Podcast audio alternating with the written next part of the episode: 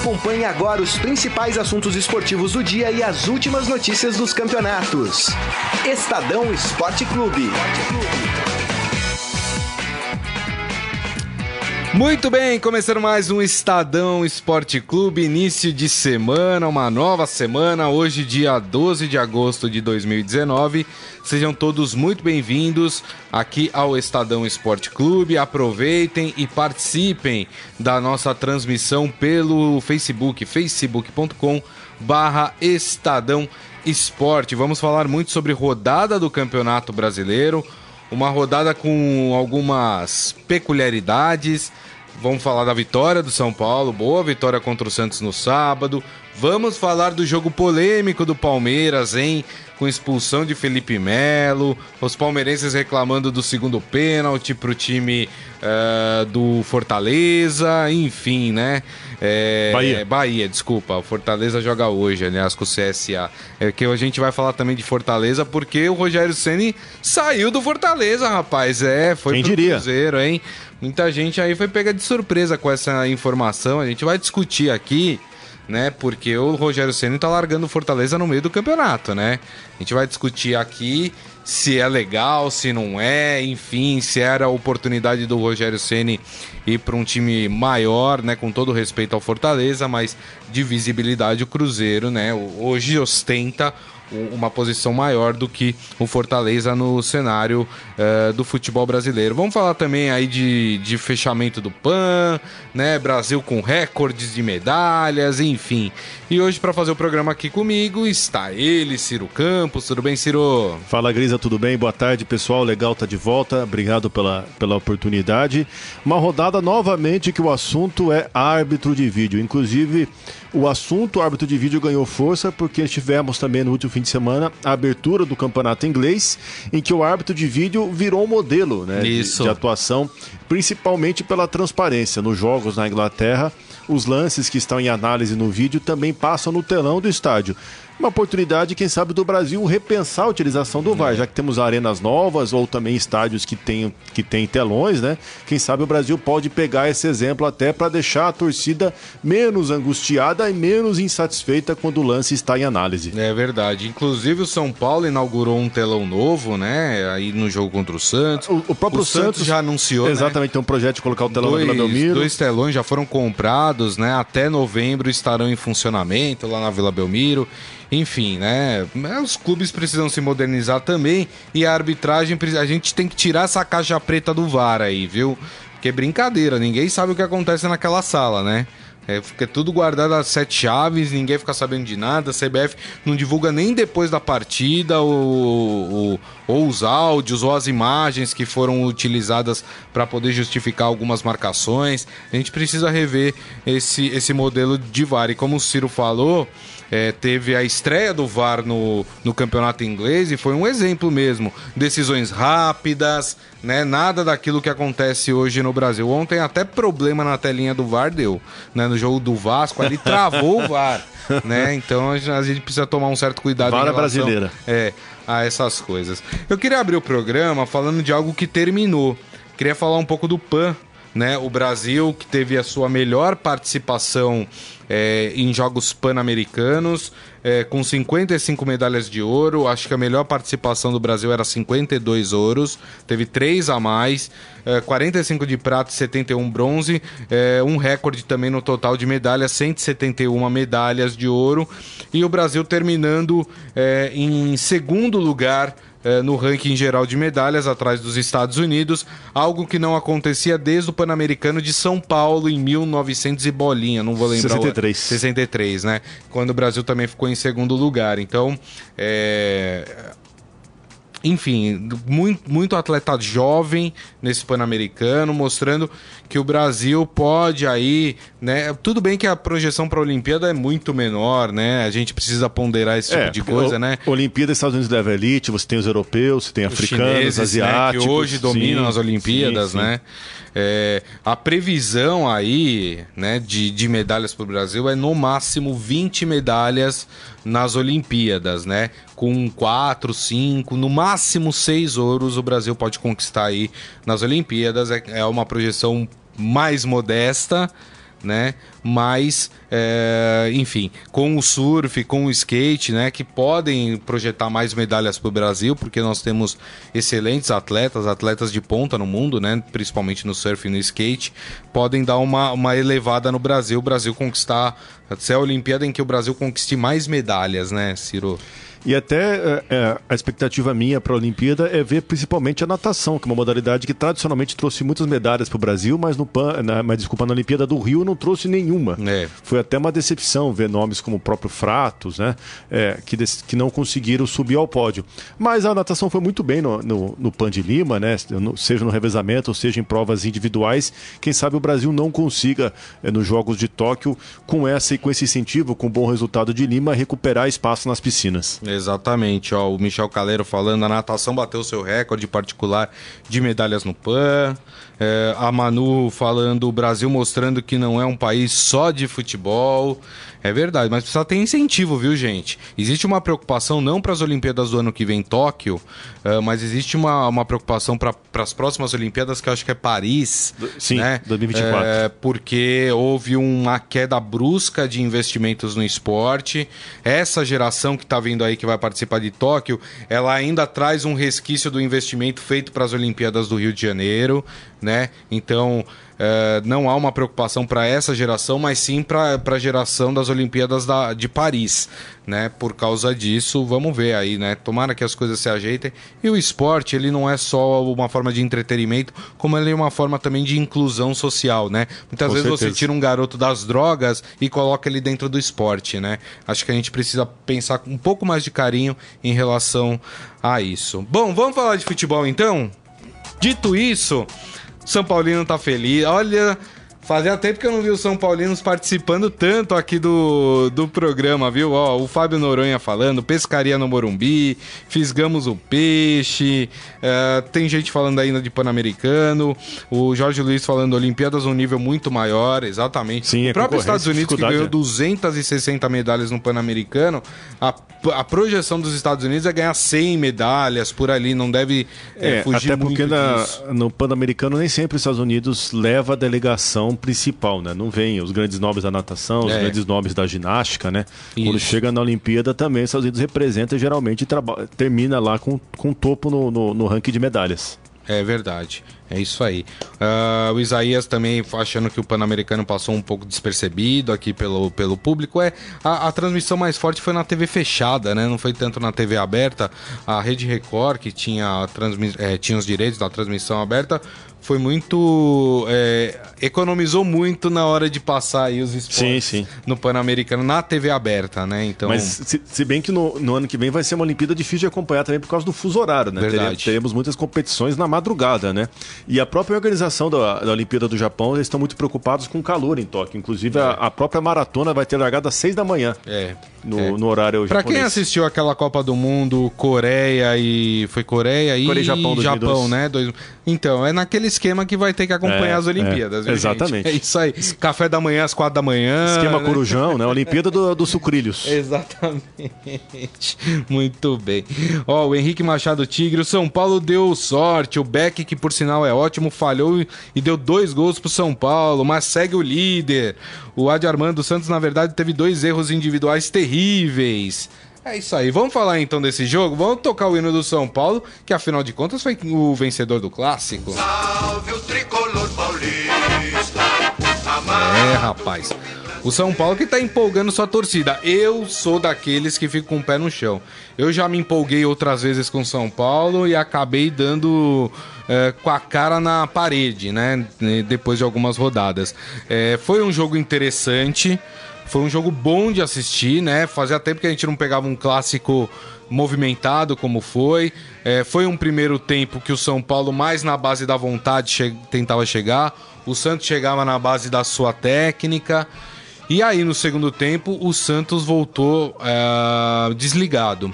Né? O próprio São Paulo, na coletiva, falou que o Santos é, não teve a vontade necessária para jogar um clássico, né? principalmente no, no segundo tempo. E aí tivemos os dois erros do, do Aguilar, que é um bom zagueiro, mas um, uma bola que ele esticou o braço, pegou, foi pênalti mesmo, acertou a arbitragem, e no outro ele tropeçou ali, dando o caminho livre para o Pato poder marcar o terceiro gol, né, Ciro?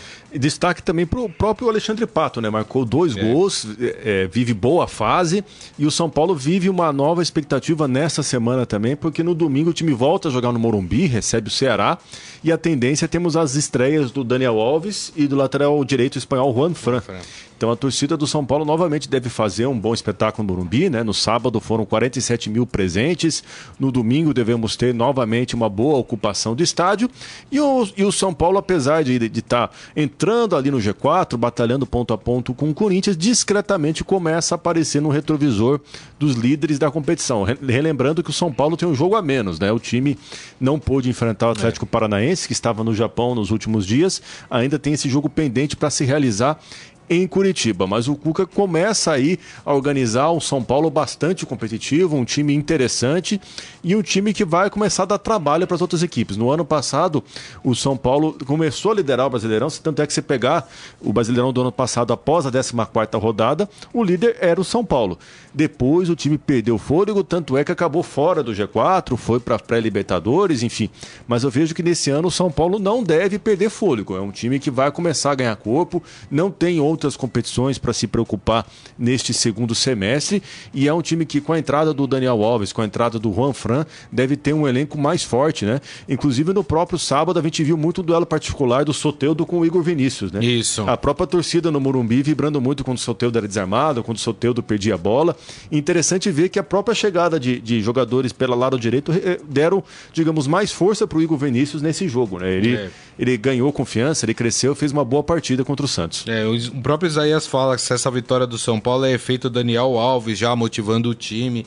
Eu Daniel Alves acompanhou há... o jogo, inclusive, da, do camarote. Eu, eu, acredito que tem esse fator também. É, o que eu consegui observar do jogo, né, do, do sábado, me pareceu um São Paulo com uma vontade muito grande e me pareceu que em termos de coletivo não há discussão. O Santos hoje é um time melhor que o São Paulo no coletivo, né? Sim, sem dúvida. As jogadas do Santos eram melhores trabalhadas. O, o, São Paulo conseguiu ali rapidamente fazer três gols, é, um na, na, falha de marcação num escanteio, que o Pato fez o primeiro gol, mas aí acontece, é coisa do jogo, e aí duas falhas individuais do Aguilar, que acabou fazendo com que o São Paulo fizesse os outros dois gols. Mas é, você não, não via jogadas elaboradas e muito bem trabalhadas pelo São Paulo. Ao contrário do Santos, que é um time. Mas ali, o que o São Paulo teve de vontade faltou ao Santos, né? É, enfim, e, e, acontece, né? É um clássico jogando no Morumbi, o Santos poderia perder. Era, a gente até apontava que era o jogo que poderia tirar do Santos aquela Exato. sequência de é. vitórias, né? Interessante também a presença do próprio técnico Tite no Morumbi, junto com o auxiliar Kleber Xavier. É. O, o Tite convoca nessa semana o Brasil para dois amistosos nos Estados Unidos contra Colômbia e Peru. E a tendência é apresentar algumas novidades, né? Vamos ver, quem sabe, algum jogador do Santos, dentro do brasileiro, possa aparecer nessa lista. É, Verdade. Tem razão. Principalmente os. Principalmente os zagueiros, né? Os zagueiros do Santos estão muito bem, né? O, Quem sabe até o próprio Everson, né? O, o Brasil goleiro, teve agora. O, o Alisson se machucou, é. o Neto do Barcelona, que seria um possível convocado, quebrou a mão. Quem, é, como pode chamar três goleiros? Quem sabe vai ser o Ederson e algumas surpresas. É verdade. O, um jogador que entrou bem na partida aí, pensando no lado do Santos, foi o Evandro, né? Jogador que veio Exato, do, é. City. Jogou muito bem a partida, né? A segunda partida que ele entra, ele já tinha entrado contra o Goiás, já tinha feito uma partida. Foi em pouco tempo ali, mas fez uma partida interessante. Ont, é, no sábado é, jogou mais tempo, mostra que é um jogador que pode, pode ser útil aí pro, pro time do Sampaoli. É, enfim, é, mas é o que eu digo, né? Eu acho que tem que ter muito pé no chão quando a gente fala do São Paulo, porque o São Paulo empolga e, e às vezes tira Se da perde gente. também. É, mas o São Paulo, com essa vitória do jogo que foi adiado, né? Jogo contra o Atlético Paranaense, que não é um jogo fácil para o São Paulo, o São Paulo, se ganhar, pode chegar a 27 pontos, que hoje é o mesmo número de pontos do Flamengo e do Atlético Mineiro, né? Sim, sim. Embolaria ali um pouco o, o, o meio de campo. Ó, o Henrique Machado Tigre falando jogo feio, onde o Santos entrou dormindo e o São, e o São Paulo entrou animado. E foi isso mesmo. Eu acho que até o primeiro tempo foi bem equilibrado o jogo, né? Uh, mas o segundo tempo, acho que o Santos entrou é, completamente desligado da partida e o São Paulo entrou ligado na partida. Foi o que deu a vitória para o São Paulo. Uh, e ele está aqui falando que que ele concorda com a análise que eu fiz é, desse jogo. É, lembrando que na próxima rodada o Santos joga em casa contra o Fortaleza, Fortaleza que não tem técnico, né? Tá com interino por enquanto. Não sei se até o jogo contra o Santos vai ter técnico, provavelmente não. É, o Rogério Senna está indo para o Cruzeiro, a gente fala mais sobre isso é, daqui a pouco. O São Paulo, o próximo jogo do São Paulo, deixa eu pegar aqui na minha tabela, o São Paulo vai jogar contra... O Ceará no Morumbi. Ceará no Morumbi, é verdade. O Ciro já tinha até falado sobre isso, jogo que também é interessante para o São Paulo, né? Uh, mas tá aí. O Santos, né?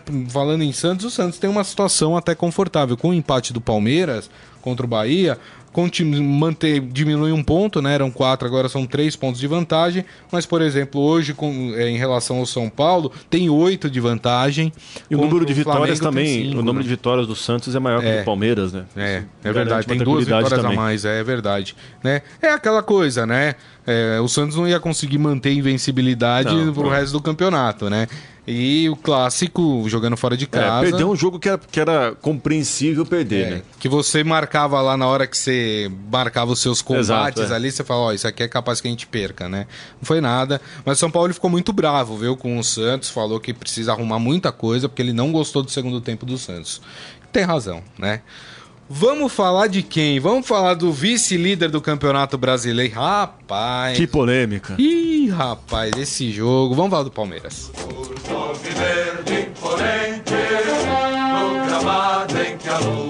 Talvez tenha, tenha sido o jogo da rodada do Campeonato Brasileiro em que mais se utilizou o VAR né? Ou é, da história do futebol, quem sabe. É, né? é verdade. Você usou muito o VAR nessa partida. A partida terminou empatada em 2 a 2 O jogo foi aqui no Allianz Parque. A torcida vaiou o Palmeiras. Né? Rapaz, o Palmeiras não está conseguindo se achar em campo depois da parada aí da Copa América. Os dois gols do, do Bahia foram de pênalti, né? Uh, o Palmeiras ainda teve o Felipe Melo expulso, mas vamos, antes da gente falar dessas polêmicas, é, e esse Palmeiras, hein, Ciro, que não consegue se encontrar dentro de campo? É estranho, né? O, o Palmeiras, antes da parada da Copa América, parecia navegar em águas tranquilas no Campeonato Brasileiro, ganhava jogos com tranquilidade e agora enfrenta um momento de oscilação. Mas eu acho que a boa notícia para o palmeirense é que, apesar desse momento ruim, o time ainda começa a demonstrar sinais de melhora. Ontem eu já vi um time criando bastante, principalmente no primeiro tempo. 1 a 0 até foi barato, até foi um placar magro diante do que o Palmeiras produziu, com troca de passes, com arrancadas do Dudu, um time muito bom é, e ganhou ainda a presença de um 9 de qualidade. Achei o Luiz Adriano muito bem na estreia ontem. Só que o, o, Palmeiras, o resultado não tem vindo, mas ainda assim acho que o Palmeiras vai voltar a melhorar nesse Campeonato Brasileiro. Passa por um período de oscilação que todos os times passam. Por o torcedor do Palmeiras se tranquilizar, no ano passado o time estava em situação bem pior na tabela, era sexto colocado, tinha uma pontuação bem inferior e é. ainda assim terminou como campeão. acredito que o Palmeiras é questão de tempo de, e de tranquilidade de se encaixar e de conseguir achar. É, um, não digo o time ideal, mas de conseguir a, achar o que deve melhorar. O Palmeiras agora tem três jogos seguidos com o Grêmio um pelo Campeonato Brasileiro no sábado e depois outros dois pelas quartas de final da Copa Libertadores. Jogo bem interessante. Só deixa eu fazer uma correção aqui, o Henrique corrigindo aqui. Próximo jogo do Santos é contra o Cruzeiro no Mineirão, não é contra o Fortaleza. Esse jogo no, contra o Fortaleza é no dia 25, é depois desse jogo contra o Cruzeiro, feito aqui a correção. Cruzeiro que já deve ter o Rogério Ceni no banco, dele. né? Jogo importante para o Santos também, hein? Duas derrotas seguidas, eh, já começa a aproximar o pelotão de trás ali. É complicado, hein? O Santos vai ter que jogar muito mais do que jogou contra o São Paulo é, no sábado. Mas estamos falando de Palmeiras aqui. Os palmeirenses estão piscirico da vida, vamos dizer Pistola. assim. Pistola com, com o VAR. Tem muito palmeirense reclamando do segundo pênalti marcado pro, pro, pro Bahia. Particularmente, eu acho que foi pênalti. Ah, mas o cara furou a bola e aí o zagueiro ia travar a bola como o cara furou, o zagueiro pegou o cara. Não importa, pegou, né? É... Quantos pênaltis são marcados sem bola? Empurrão dentro da área no escanteio não é pênalti? É pênalti. E o cara, isso não quer dizer que o cara ia pegar a bola, né? Então, sei lá, eu achei que foi pênalti. Teve o contato, derrubou o cara, é pênalti. Não sei o que você pensa, Ciro. Eu acho bem discutível. Eu, eu fico com a opinião de, que não foi pênalti. Acredito que houve o choque, sim, mas a bola já havia passado e apesar de ter tido o choque numa disputa de bola, na verdade era um movimento natural dos dois indo em busca. E uma coisa que, que me chamou a atenção foi que no próprio lance os jogadores do Bahia não chegaram a reclamar pênalti de forma efusiva, né? Mas acredito que, apesar disso, o que o Palmeiras não, não, não deve é, ficar se apegando no, no VAR e principalmente pensar que o que mais mudou o jogo para o Palmeiras não foi o VAR, foi a expulsão do Felipe Melo. É, o time estava é voando no primeiro tempo, como eu disse há pouco, criou chance, merecia ter feito muito mais do que só 1 a 0 mas daí teve uma expulsão nos acréscimos do primeiro tempo, uma jogada no meio-campo, sem muita necessidade de entrar com aquele vigor. Isso acabou, para mim, mudando muito mais o jogo, porque o Palmeiras, eh, no segundo tempo, começou com um jogador a menos, depois já teve o um empate né, no gol de pênalti. Então acredito que o puxão de orelha do Palmeiras não deve ser tanto para arbitragem ou para a CBF, mas sim para o nobre Felipe Melo, que novamente uma expulsão evitável, né? É. E vale lembrar que ele estava um ano sem ser expulso, mas ainda assim prejudicou novamente Não, o time. E num lance, né? Ninguém entra daquela forma, né? Desproporcional. Até né? porque, né, um lance a, naque, naquela velocidade, aquele impacto poderia ter causado um problema mais sério pro, pro adversário, né? Na cabeça, é tão perigoso, esses choques de cabeça, eles são tão perigosos poderia ter causado ali um traumatismo craniano no, no rapaz do Bahia. Quer dizer, completamente imprudente. E assim, como você disse, uma jogada no meio de campo. Acréscimo no primeiro tempo, não estava. Uma disputa que ali não tinha nada a ver, mesmo que fosse uma disputa que tinha alguma coisa ali que poderia dar alguma coisa, o jogador não pode entrar daquele jeito, né? O pior é ele reclamando depois, contestando o árbitro. Ah, gostei do Filipão depois, porque o, o Filipão não passou a mão na cabeça do Felipe Melo, né? É, de fato perceberam a gravidade da entrada uh, do Felipe Melo. E aí eu acho muito engraçado, porque o Felipe Melo veio de, um, de uma entrevista em que ele condenou a violência. Né, a violência por parte da torcida do Palmeiras, não sei Falou da educação. Da educação, da aí exato. chega dentro de campo da demonstração do que? De violência. Então, assim, né, não dá. O jogador não pode dizer uma coisa e fazer a outra, né? Ciro? É, acaba sendo uma, uma incoerência e ainda por cima é até é, injusto, porque o Felipe Melo estava jogando tão bem nos últimos jogos, verdade, né? Verdade. Estava jogando muito ontem, foi decisivo contra o Corinthians. Ele tinha tudo para fazer uma grande partida, quem sabe terminar como um dos melhores em campo de uma vitória do Palmeiras que estava encaminhada até o momento da expulsão. Mas ele, por um momento, enfim, de desequilíbrio, de falha, enfim, acabou é, por jogar tudo fora, né?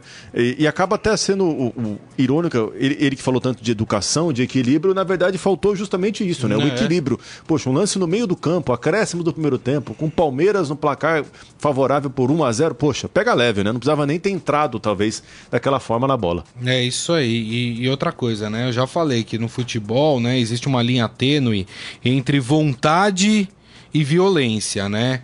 Uh, o que muitos acham que é um excesso de vontade, para mim é violência, né? O jogador tem que é, saber separar isso. Vontade é uma coisa, violência é outra. O que o Felipe Melo fez ontem não tem nada a ver com vontade. Aquilo é violência. É, o Adi Armando aqui, vocês não acham que está na hora de haver alguma punição extra para reclamação de jogadores em volta do árbitro?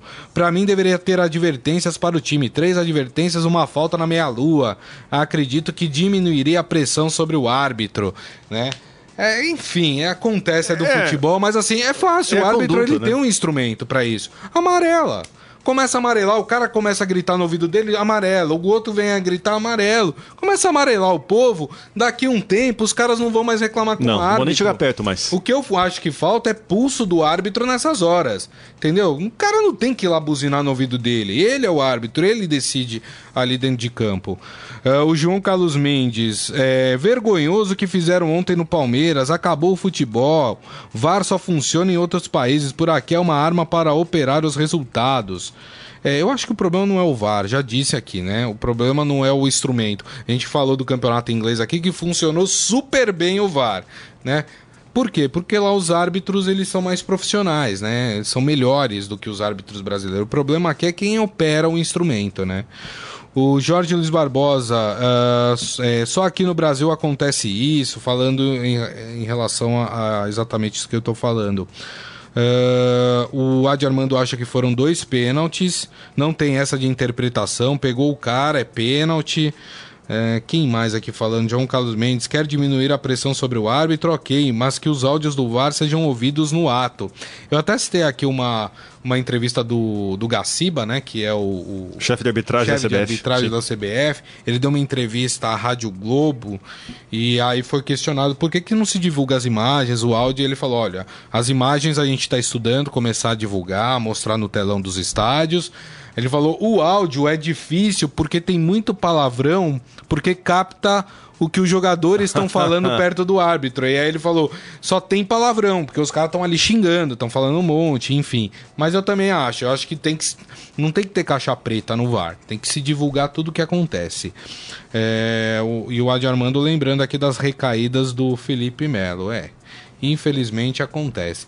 Vamos falar do Corinthians, afinal de contas, o Corinthians foi até o Beira Rio, um resultado bom pro Corinthians. Com certeza. Empatou contra o Inter. Vamos falar do Timão. Salve o Corinthians,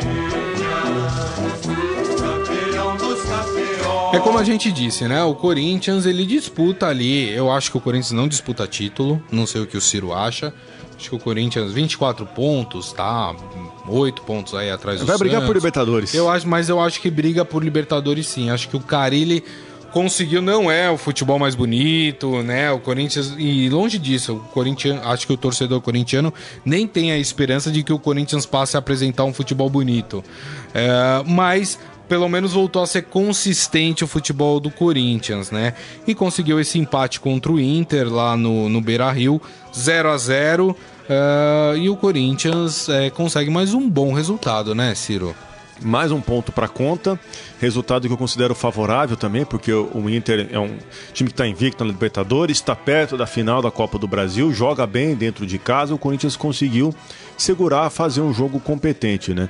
É, isso também é uma prova de tranquilidade para o próprio Fábio Carilli de que a defesa do Corinthians tem, tem, voltado aí a ser mais estável, não tem mais levado gols, né?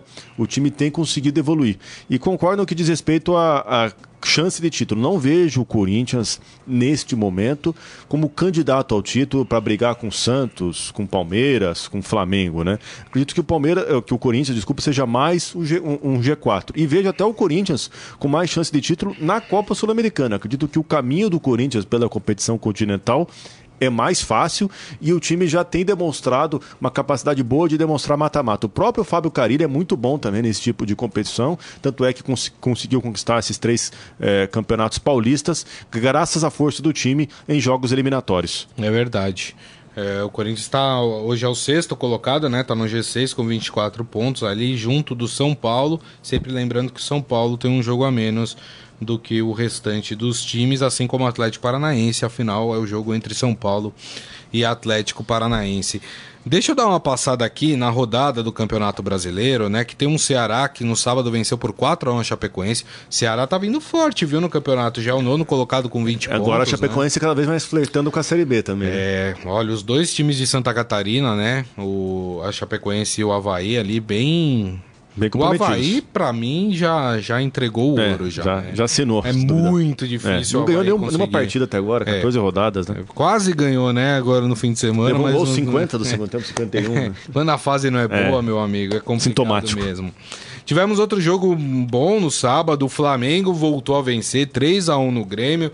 Lembrando que o Grêmio entrou com uma equipe reserva, né? Porque o Grêmio tem partida pela semifinal da Copa do Brasil Com o contra Atlético. o Atlético Paranaense, né? Mas mesmo assim, é importante vitória para o Flamengo. Flamengo que agora encosta no Palmeiras, 27 pontos, né? O Palmeiras tem 29, tentando aí ganhar posições para almejar aí, quem sabe, uma liderança do campeonato, né, Ciro? Flamengo é, com Jorge Jesus vem ganhando força e é um, e é um time que, é, além de, de ter passado agora pela, passou agora para as quartas de final da Copa Libertadores, é um time que também vai chegar forte no Campeonato Brasileiro, porque o Flamengo talvez tenha é, uma qualidade até superior a, a, todos os demais times do Campeonato Brasileiro, que é o elenco. É. O elenco do Flamengo, você pode montar um time A e time B. O Palmeiras, neste ano, não vejo com essa mesma capacidade. Ano passado, o Palmeiras montou um time A, time B, né? Que era um time A usado para as competições mata-mata, Copa do Brasil, Copa Libertadores, e um time B usado para o Campeonato Brasileiro, mas neste ano a formação de, de reserva do Palmeiras, rodízio de titulares, não tem ido tão bem. Prova disso que nos últimos jogos o Filipão não fez rodízio de jogadores, praticamente man, mandou a, a, espinha dorsal com 7, 8 titulares em todas as partidas. Agora é. o Flamengo eu vejo com essa capacidade de rodar o elenco, de conseguir manter um bom nível. Acho que o time carioca vai se manter bastante forte nessa briga pelo título. É, ainda no sábado tivemos Atlético Mineiro 2 a 1 para cima do Fluminense. O Atlético tá bem também. Hoje é quarto colocado do Ricardo Oliveira encerrou o jejum, um longo jejum sem Exatamente. Marcar. E o Fluminense não consegue manter regularidade dentro do campeonato, né? E levou mais um gol tentando sair da defesa. Impressionante, é. é. é. o que eu falo. Fernando né? Diniz, né? É. Assim, você precisa ter qualidade no elenco para poder fazer isso também, né? Não adianta só tentar implantar isso. O Fluminense muito perto da, da zona do rebaixamento novamente.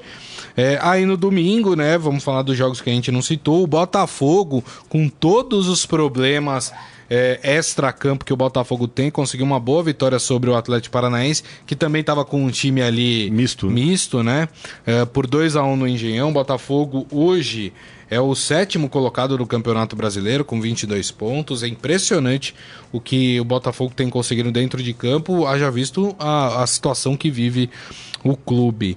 Ainda no domingo, nós tivemos na ressacada o jogo que a gente citou aqui: Havaí 2, Cruzeiro 2. E aí eu faço aqui, abro aquele parênteses, né, pra gente falar do novo técnico do Cruzeiro, o Rogério Ceni, que deixa o Fortaleza Hoje o Fortaleza é o 15 colocado, ou seja, está deix deixando o Fortaleza numa situação de risco, de risco, né? E para assumir o Cruzeiro. É aquele discurso, né? O Rogério Ceni falou que não deixaria o time no meio do trabalho, que só deixaria no fim do trabalho. Apareceu essa oportunidade. Lembrando que o Cruzeiro tem a semifinal é, pelo campeonato, pela Copa do Brasil, mas perdeu do Inter no Mineirão, ou seja, é muito difícil Sim, uma classificação do Cruzeiro. E o Cruzeiro que está na zona do rebaixamento no Campeonato Brasileiro, ou seja, ele pega um time em pior situação do que o que ele deixou, que é o Fortaleza, né, Ciro? E eu acredito que um dos grandes desafios do Rogério Ceni no Cruzeiro seja trabalhar o estilo de jogo. O Cruzeiro trabalhou nos últimos três anos sob o comando do Mano Menezes uma postura mais defensiva, uma postura mais de contra-ataque, de marcação forte.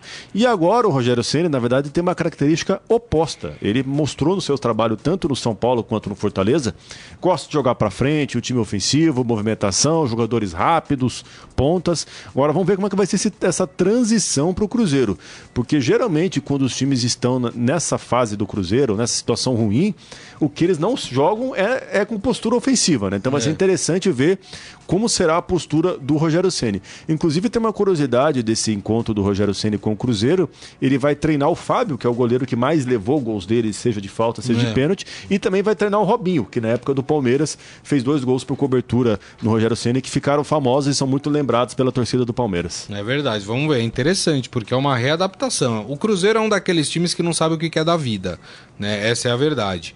Porque vem com vem numa toada aí de três anos com o trabalho do Mano e de repente fala, não, agora a gente vai dar um salto. E esses saltos são complicados, né? Porque a gente vê, por exemplo, o Flamengo sofre um pouco disso agora, porque tem o técnico há dois meses, pouquíssimo tempo, com uma mudança de pensamento completamente diferente com aquilo que o Flamengo tinha com o Abel Braga. E o Flamengo está numa fase de adaptação, então é comum essas oscilações que o Flamengo tem tido, como o Santos teve no começo do ano também, né? E o Cruzeiro não vai ser diferente. O grande problema do Cruzeiro é que essas oscilações elas, elas ocorrem em uma semifinal de Copa do Brasil e também o Cruzeiro na zona de rebaixamento no Campeonato Brasileiro. Ou seja, pode custar aí mais caro para o Cruzeiro do que o Cruzeiro imagina, né? É, é uma aposta de risco, mas na verdade o time nessa situação precisa apostar, né? É, é. Precisa arriscar, melhor dizendo. O Cruzeiro, das últimos 19 jogos, só ganhou um. Ganhou do Atlético Mineiro pela Copa do Brasil por 3 a 0 é. Mas é um time que, tá, que precisa. É um, é um time que jamais caiu para a Série B. e que agora vive também uma crise nos bastidores, talvez Exato. a maior da história, né? Com denúncias de desvio de dinheiro contra o presidente, polícia em cima, investigação, pressão por impeachment. O, o Cruzeiro não está com um ambiente fácil e para o Rogério Ceni vai ser um desafio lidar com isso, até mesmo para blindar o elenco de toda essa pressão. É isso. É, fechando a rodada ontem, né? O Vasco venceu o Goiás por 1 a 0 no Serra Dourada. Ó, o Vasco É, se O recuperando. Luxemburgo vai dando ali um gásinho pro Vasco. O Vasco hoje tá seis pontos da zona do rebaixamento, ou seja, consegue se afastar aí legal da zona do rebaixamento. O Luxemburgo fazendo um trabalho bom na medida do possível ali que consegue, porque o elenco do Vasco é muito fraco, né? E hoje, encerrando a rodada, temos o jogo entre o CSA e o Fortaleza. Esse jogo já sem Rogério Ceni. É Fortaleza vai ser comandado pelo técnico interino, que é um treinador do Sub-20. É isso aí, muito bem. Bom, gente, vamos falar um pouquinho também de Neymar. Ih, rapaz, Ih, tem de gente novo? que não gosta que a gente fale de Neymar, mas, mas é preciso falar de Neymar, né? Aliás, a torcida do PSG esse final de semana estendeu faixas ali, é, falando pro Neymar ir embora, enfim, com muitas críticas ao jogador.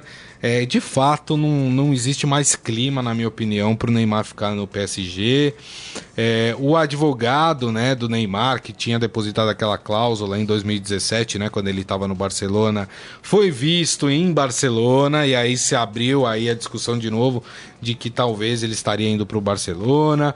Dizem que a entrada do Real Madrid nessa negociação também motivou o Barcelona a de fato querer de vez Acelerar? o Neymar, acelerar esse processo.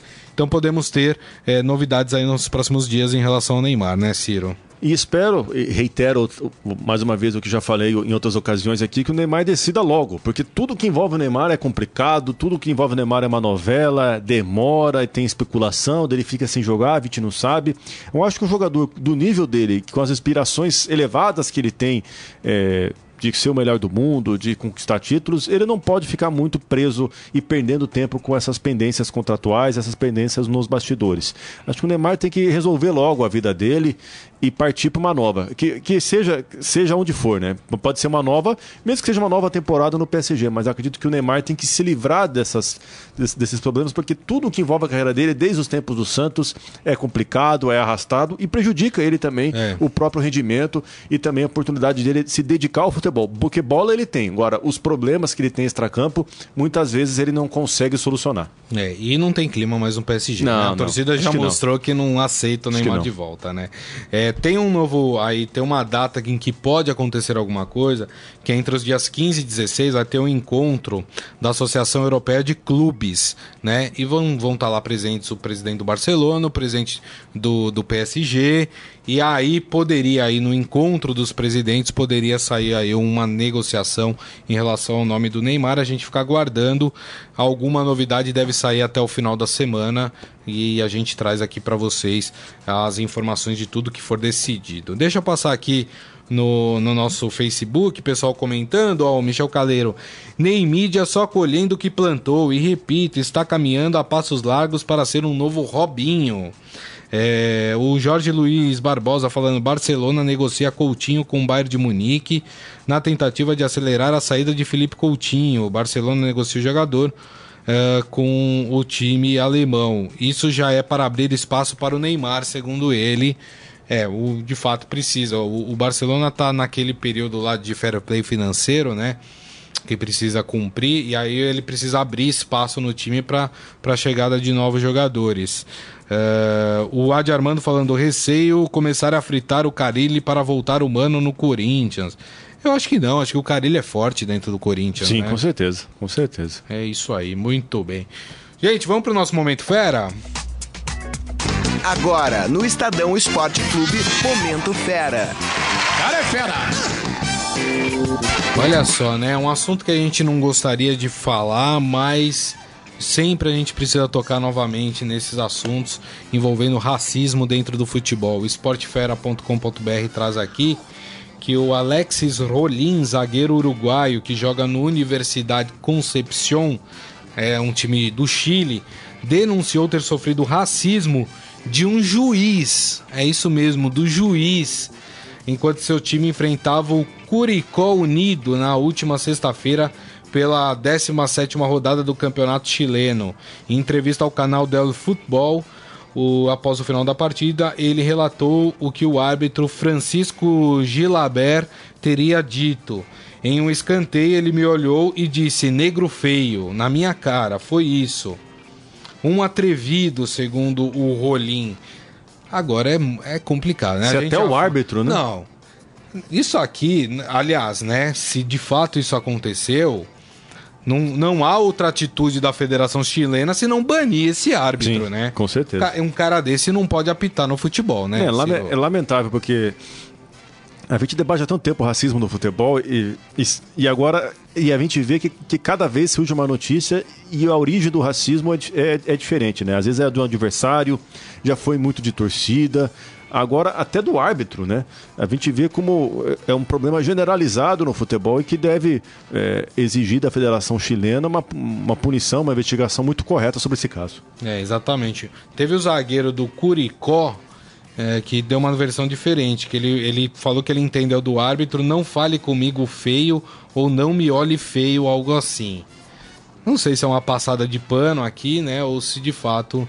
Mas acho que quem é agredido Estranho, é, é, sabe bem o que ouviu, Sim, né? sim. Enfim, precisa se apurar esse caso e, como eu falei, né, comprovado, não há outra alternativa aí para a Federação Chilena. Bom, e assim nós terminamos o Estadão Esporte Clube de hoje. Agradeço mais uma vez a presença do Ciro Campos. Obrigado, viu, Ciro? Valeu, pessoal. Obrigado pela oportunidade. Até a próxima. É isso aí. E agradeço a todos vocês que estiveram aqui conosco. Lembrando que daqui a pouco este programa estará disponível em formato podcast. Portanto, você pode ouvir por qualquer aplicativo de streaming ou da sua preferência. Pode ser a Deezer, pode ser o Spotify, pode ser o Google Podcasts, pode ser o Castbox, enfim, o iTunes para quem é usuário Apple. Enfim, os canais estão aí para vocês ouvirem. Gente, mais uma vez, meu muito obrigado. Lembrando que amanhã, meio-dia, o Estadão Esporte Clube estará de volta. Desejo a todos uma ótima segunda-feira, um grande abraço, até amanhã, tchau. Você ouviu Estadão Esporte Clube.